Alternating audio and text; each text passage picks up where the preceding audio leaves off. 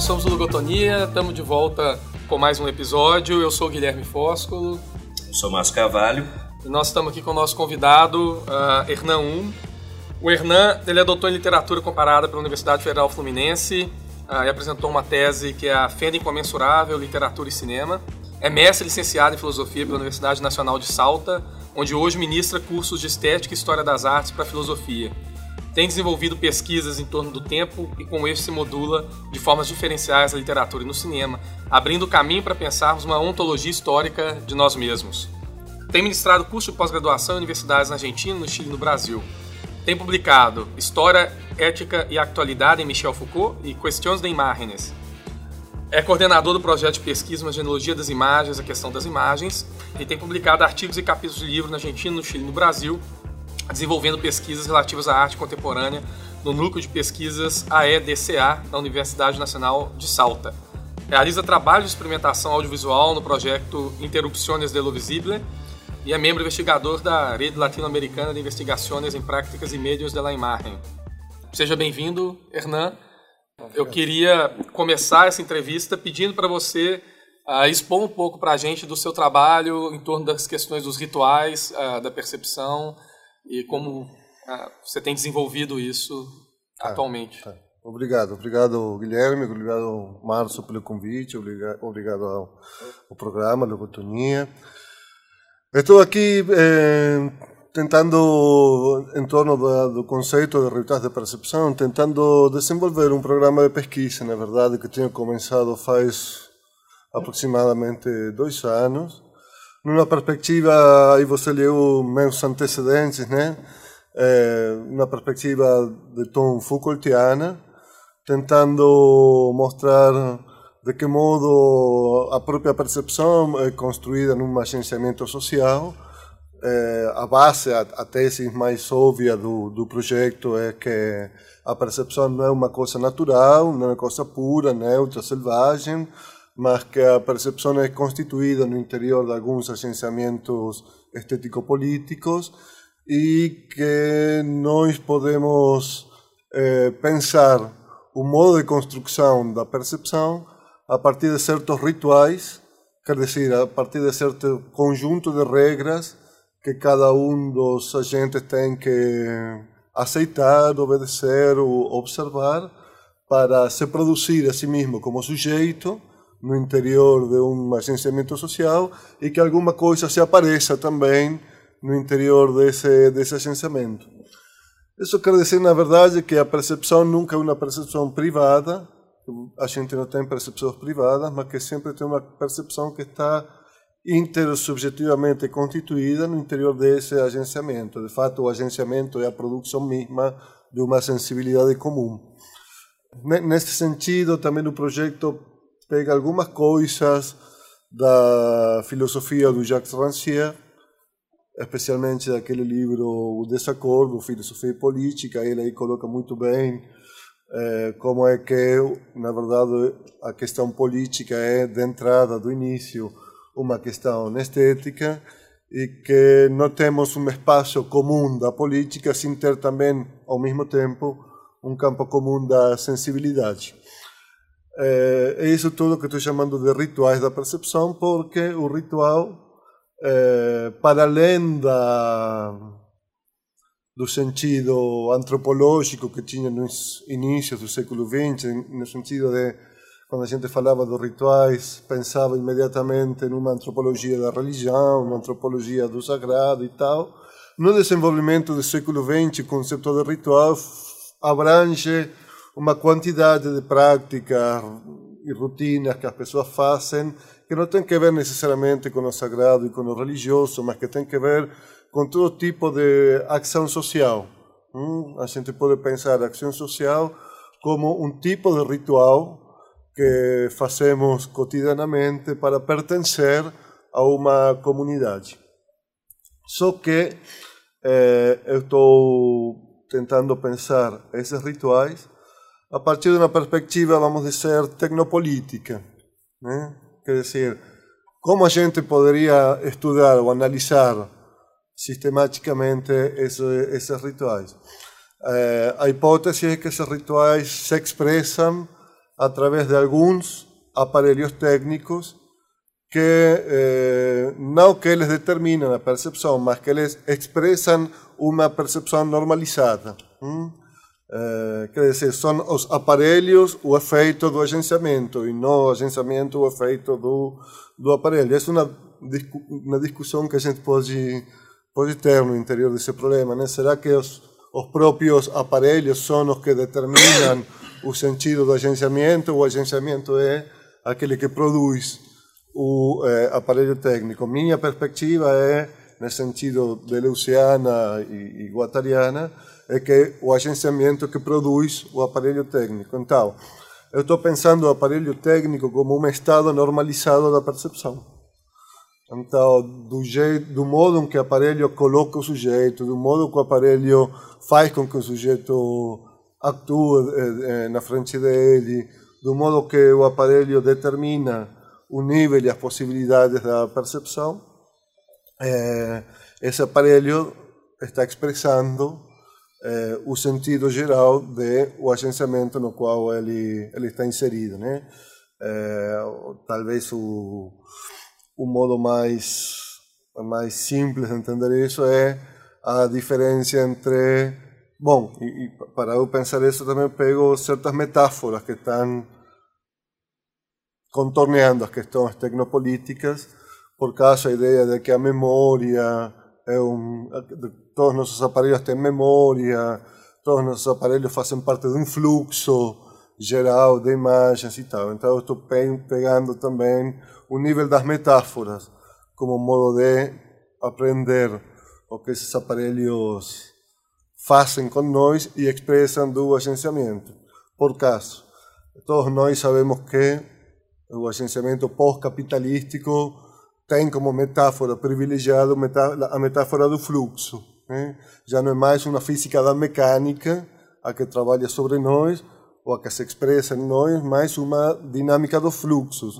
Que você tem trabalhado muito, mais do que Foucault, Deleuze, Virilio, Guattari e tal. Então, é bem interessante como os aparelhos expressam essa dinâmica do fluxo no nível social, né? A gente estava falando que não conseguimos parar de estar no meio de algum aparelho, sempre estamos num fluxo. Eh, se, se, a gente está guardando aqui, alguém vai, vai acender o celular e vai fazer alguma outra coisa, no entanto, o, o programa começa e tal. Então, como esses aparelhos determinam o sentido, o vector, a vectorialidade, a velocidade dos fluxos, essa é uma coisa que estou interessado na tecnopolítica contemporânea. Como, como nós construímos nossa sensibilidade a partir dessa, dessas interações com esses aparelhos. Né? Então, eu estou chamando isso também rituais. Cada vez que eu pego aqui um, um aparelho, eu tenho que participar de um ritual tecnopoliticamente determinado. Então, eu tenho que me comportar diante do aparelho de um modo que o aparelho já tenha antecipado para mim. Eu não posso fazer qualquer coisa com esse aparelho. Eu posso? Não, por favor. Tá, então, tá vendo? Isso é uma coisa interessante. Eu não posso, isso é uma coisa interessante do ponto de vista de, do ritual, né? Porque você não pode fazer qualquer coisa. Assim como você, se fosse crente em uma religião, tem objetos rituais que são sagrados, os próprios objetos tecnológicos viram objetos quase rituais para nós, no sentido que eles permitem uma passagem, permitem uma mudança, um ritual sempre permite uma, uma mudança, uma passagem, não tem ritual se não tem uma modificação de um estado de coisas e da subjetividade pertinente para esse estado de coisas, mas também o próprio objeto tecnológico tem se carregado com uma espécie de aura ritual que se eu fizesse assim com esse aparelho, o Guilherme faria, teria alguma reação quase da ordem da religiosidade. Não faz isso não com o aparelho, porque é esse que permite que a gente esteja nesse fluxo. E todos nós percebemos que se ficamos fora do fluxo, ficamos fora do mundo social, de pertença social. Então é isso que estou tentando, tentando mostrar, esses níveis o próprio ritual permite pensar, a própria noção de ritual permite pensar de performance e performatividade que é os próprios aparelhos obrigam para Uma nós. pergunta rápida, Hernan. Você diz essa aura, ela teria alguma coisa a ver com fetichismo? Ou, ou seria para outro caminho? Não, até que poderia ser pensado nesse sentido, né? No sentido de que esse aparelho é um fetiche de nosso agenciamento social. Ele está aqui como uma, como uma parte, mas na verdade ele está está fazendo a, a, a metáfora, a metonímia da, da, da, totalidade desse, desse. Eles viram fetiche por isso, né? porque são carregados de algum sentimento, são carrega, estão carregados de uma certa sacralidade. Você não tem uma relação laica com o objeto técnico. Eu acho isso bem interessante, que você não tem uma relação secular com o objeto técnico. Cada um de nós tem passado por essa por essa experiência onde o computador pifa, morre, está morto, acabou. E aí é uma tragédia, né? Fica assim uma coisa, mas não uma tragédia apenas este, eh, do trabalho, uma, tra uma tragédia afetiva, né? Você tem afetividade colocada aí nesse aparelho, então eu acho isso interessante também de pensar como esses aparelhos expressam uma modulação de sensibilidade que tem mudado o espaço do sagrado para o espaço da laicidade. Né? Agora, uma pergunta que eu teria para fazer é a seguinte: naquele ensaio Obra de Arte na Era de Sua Reprodutibilidade Técnica do Benjamin, ele já aponta de determinada maneira para aquilo que no ensaio ele vai chamar estética da guerra, mas para como esses aparelhos tecnológicos eles constroem de determinada maneira percepção fascista. Como que o fascismo só se torna possível através desses aparelhos tecnológicos, ou como que esses aparelhos tecnológicos, ah, se não se torna possível, influenciam de maneira determinante o fascismo, né? E aí, é óbvio que uh, Benjamin não chega a ser um determinista tecnológico, como eu acho que o McLuhan vai ser, e o Kittler e, e companhia, uhum. mas uh, eu acho que ele abre as portas para a gente pensar uh, uma série de movimentações que se tornaram cada vez mais frequentes com a revolução tecnológica da informática, Uh, não sei se se esperava isso, acho que não, mas, por exemplo, nas jornadas de junho no Brasil, Primavera Árabe, uma série de outros eventos, inclusive vai até as eleições do Trump agora, são fenômenos que só podem ser entendidos uh, com determinado através do prisma desse, desse, desse mecanismo de captura tecnológico, que, uhum, é, que uhum. são as redes sociais, que são as mídias sociais, uhum, uhum. que é a informática, que uhum. é a internet. E daí duas perguntas. A primeira pergunta seria, uh, de determinada maneira, nós estamos cumprindo com essas tecnologias aquela previsão benjaminiana do fascismo, ou do. Quer dizer, chega mais perto da gente isso por causa uh, das tecnologias. Em segundo lugar, há como fugir disso, a política mesmo determina de fugir dessas tecnologias ou de sabotar essas tecnologias. E se é possível, de determinada maneira, oferecer resistência às tecnologias, como você viria essa resistência? Mais ou menos como, ah, talvez, por uma saída Niklas Luma, uh, o acoplamento entre sistemas e escapar por alguma coisa ou algum outro caminho? Uhum, uhum. Bom, eu, eu acho que o Benjamin é um filósofo fundamental para todas essas pesquisas. Eu não, eu não nomeei o Benjamin porque eu não sou especialista nele. Né? Eu estou em aproximação marginal para o Benjamin. É, mas o próprio Benjamin, eu acho que em outros, em outros artigos como o autor como produtor, ele também mostra que a gente tem que se apropriar desses dessas, dessas novas desses novos meios, né? Seja rádio, televisão, para o caso que você nombrou o cinema, né? É claro que esses esses meios técnicos expressam agenciamentos fascistas, só para falar deleucianamente, né? São expressões de agenciamento fascista, quer dizer, é eu, eu acho que isso é importante, sim. Esses, esses meios são expressão do, do capitalismo fascista, sim. Então, não é inverso, não é que por causa desses meios o capitalismo virou fascista. Não, não. O capitalismo é fascista. Sim? É um agenciamento fascista de produção de desejo. E se expressa nesses, nesses aparelhos. Né? Agora bem, o próprio Benjamin seja na obra de arte na época da reprodutibilidade técnica, ou seja no autor como produtor, ou seja em Pequena História da Fotografia, que também é um texto muito importante para esse, para esse debate, ele fala, bom, fazer o que diante da técnica? a gente tem que se apropriar dela, tem que voltar sobre ela e tentar tirar dela alguma coisa que a própria tecnologia ainda não tenha pensado. Né?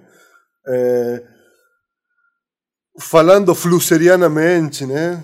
Flusser, um filósofo muito importante também da, da técnica da tecnologia contemporânea, eu, falo, eu, eu diria para você, nós temos que inventar uma, uma jogada, criar uma jogada que o próprio aparelho preto, que eh, a caixa preta não tenha pensado para nós.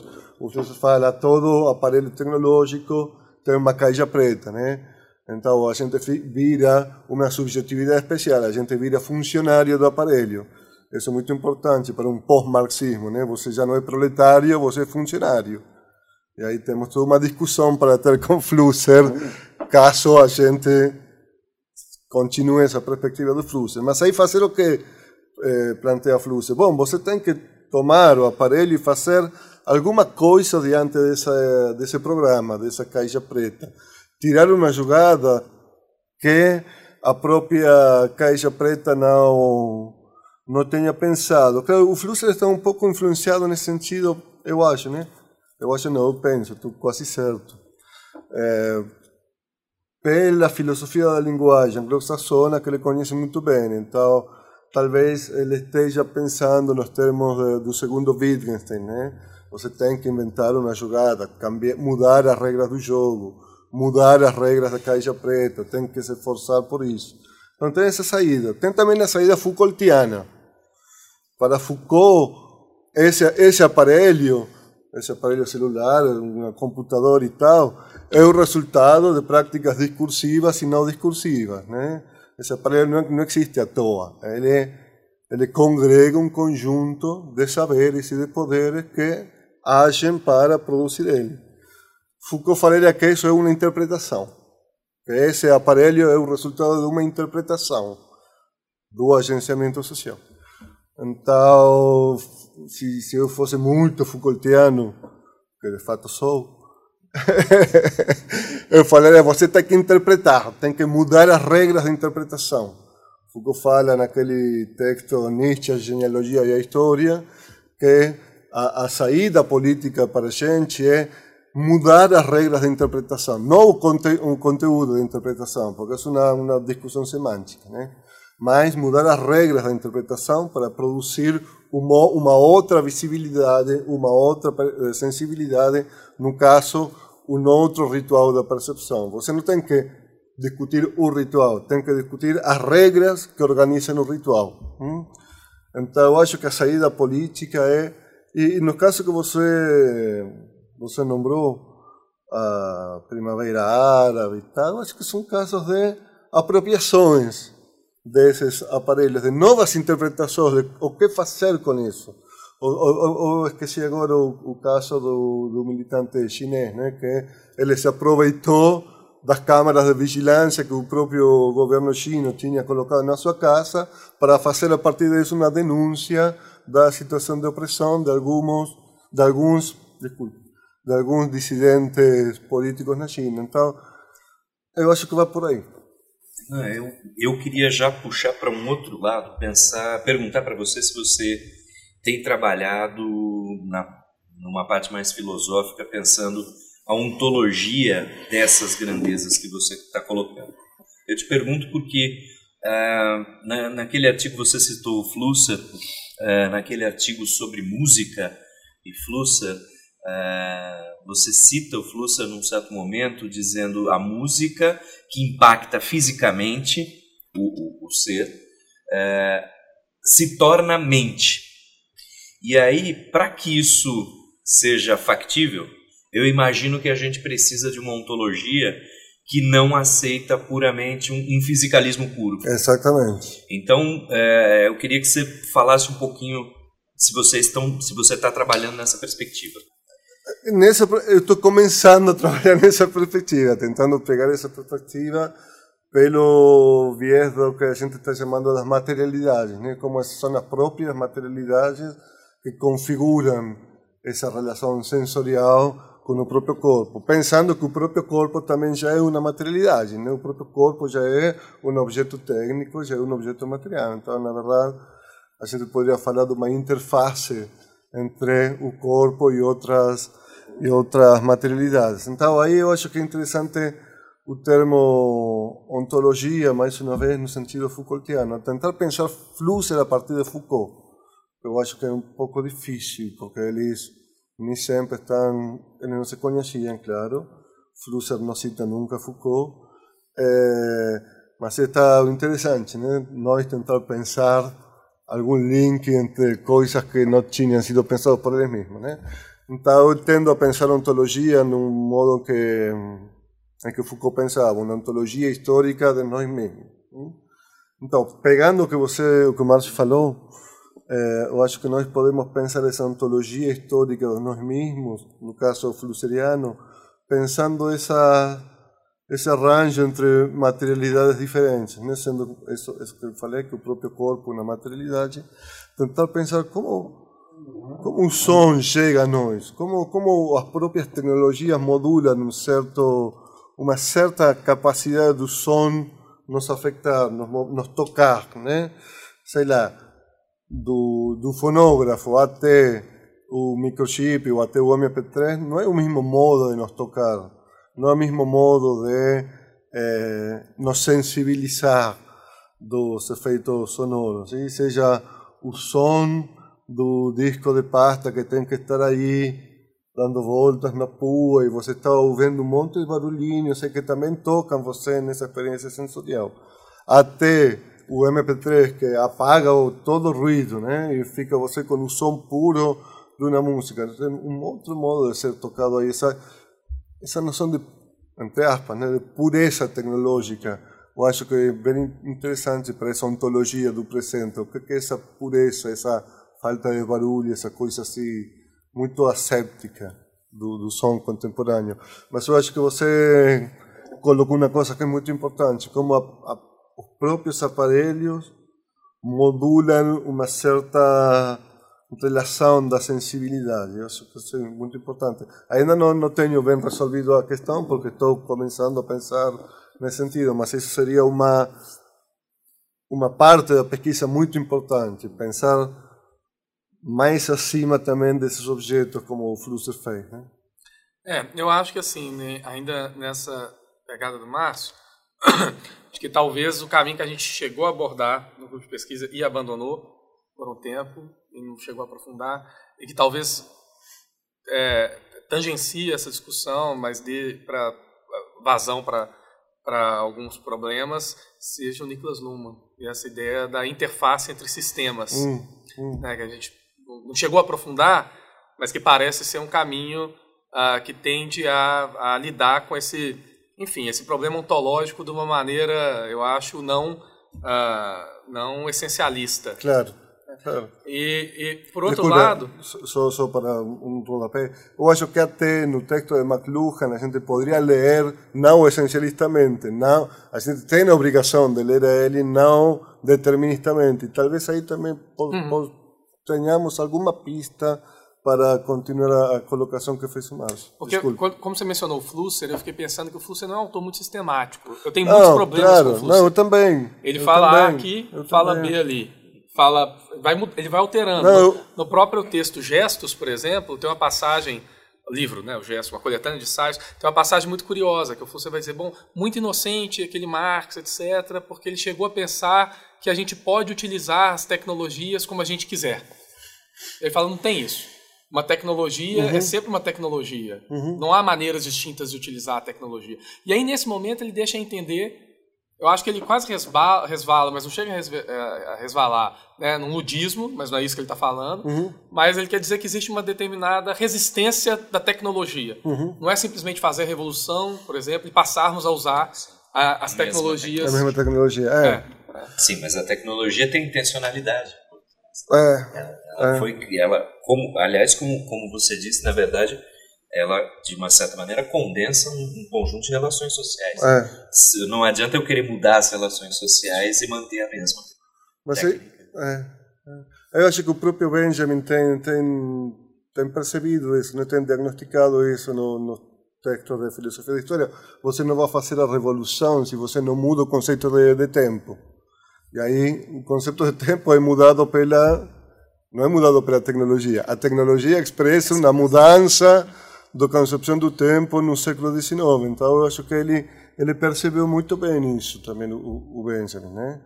É, o problema com Flusser é que ele, como muitos outros, ele quase que explicitamente rejeita qualquer sistematização do próprio pensamento. Então você tem vários Flusser do livro para o livro e no interior de, de cada livro, né? Mas é um autor importante, mas como todos eles, né? Todos eles estão lidando nessa nessa tensão entre um determinismo, um essencialismo tecnológico, um determinismo tecnológico e um não determinismo, não essencialismo, uma ontologia não essencialista do homem e tal. Né?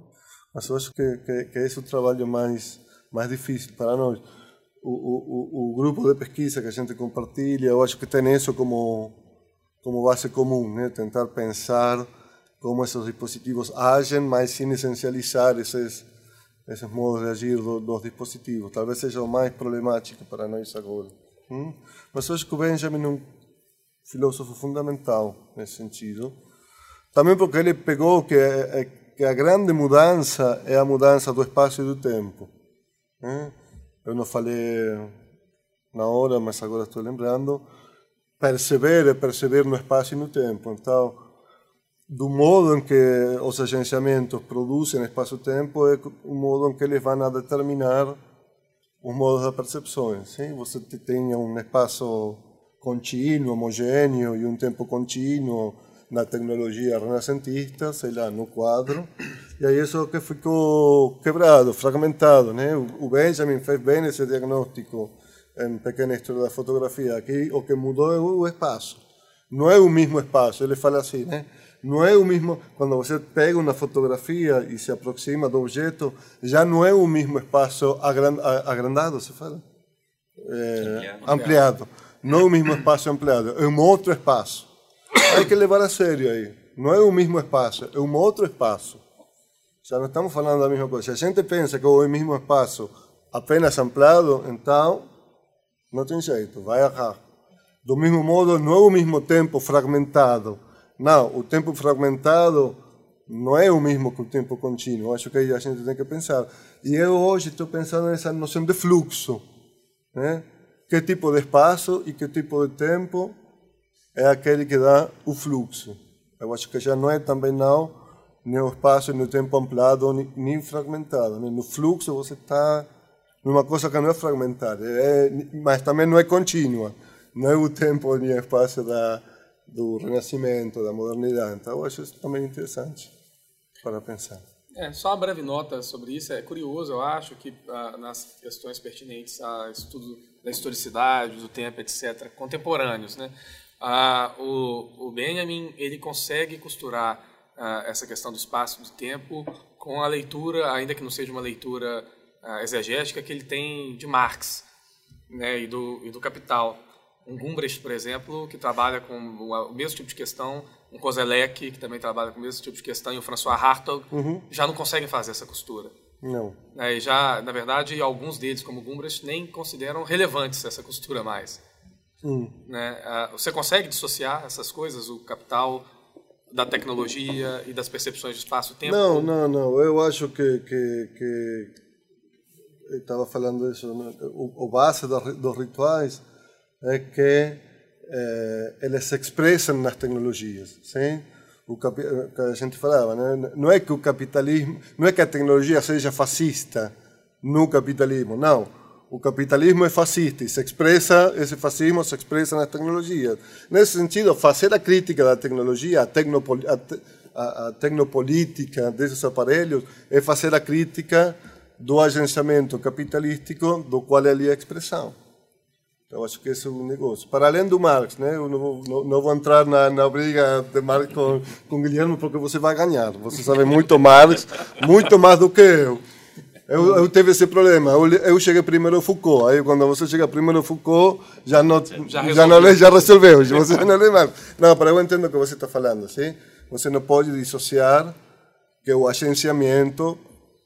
Aí, talvez, falando como Flusser, importante seria pensar se o agenciamento é capitalista ou pós-capitalista, né?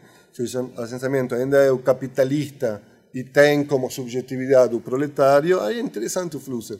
Ou se o é pós-capitalístico e a subjetividade é o operário. Então, como operar do modo marxista diante dessas duas subjetividades diferentes? Mas essas duas subjetividades fazem parte de um agenciamento social. Não tem como, não tem como fugir.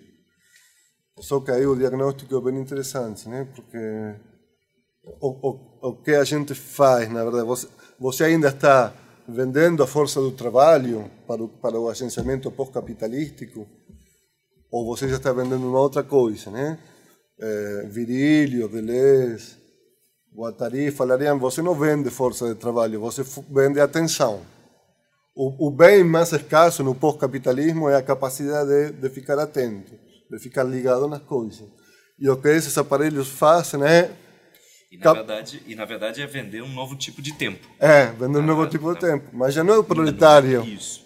Não é mais o tempo da, da fábrica, o tempo da, da fábrica, produção. Da produção fabril. Você, é o tempo da atenção. É, da atenção. Todos nós somos funcionários de um serviço que reclama de nós ficar atentos à venda. Não, não à toa o problema da criança hoje é o problema, o, o síndrome de, da perda da atenção, não sei como se chama aqui no, no Brasil, né? Esse síndrome que, que a criança déficit fica... De atenção. É, é, do déficit de atenção. Aí, ah, todo mundo fica aí batendo no ponto, porque o pós-capitalismo precisa que a criança fique quieta, fique atenta, fique fazendo sempre alguma coisa, que não perda o tempo. O tempo vem que não tem que perder.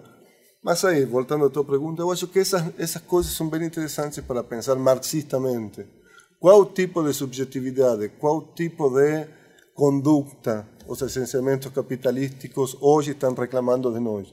Como produzem nossa, nossa subjetividade? Né? A gente já não está na fábrica, gente, muitas poucas pessoas trabalham com a força de seu trabalho. Né? Na verdade, fazemos serviço, fazemos operações, operamos, não trabalhamos. Acho que isso é uma diferença bem interessante para pensar. O Flusser tem pegado isso bem em filosofia da fotografia, aliás. Né? É, foi um prazer estar aqui com o Hernan, né, com o Márcio, uh, nesse bate-papo. Hernan, se você quiser fazer alguma consideração final, Fique à vontade. Tá, não, eu quero agradecer, quero agradecer ao Márcio, ao Guilherme, à universidade, ao programa Logotonia pela oportunidade. Muito obrigado. Obrigado, obrigado pela presença e vamos encerrar. Nos vemos no próximo episódio. Obrigado, Hernan, de novo. Até a próxima.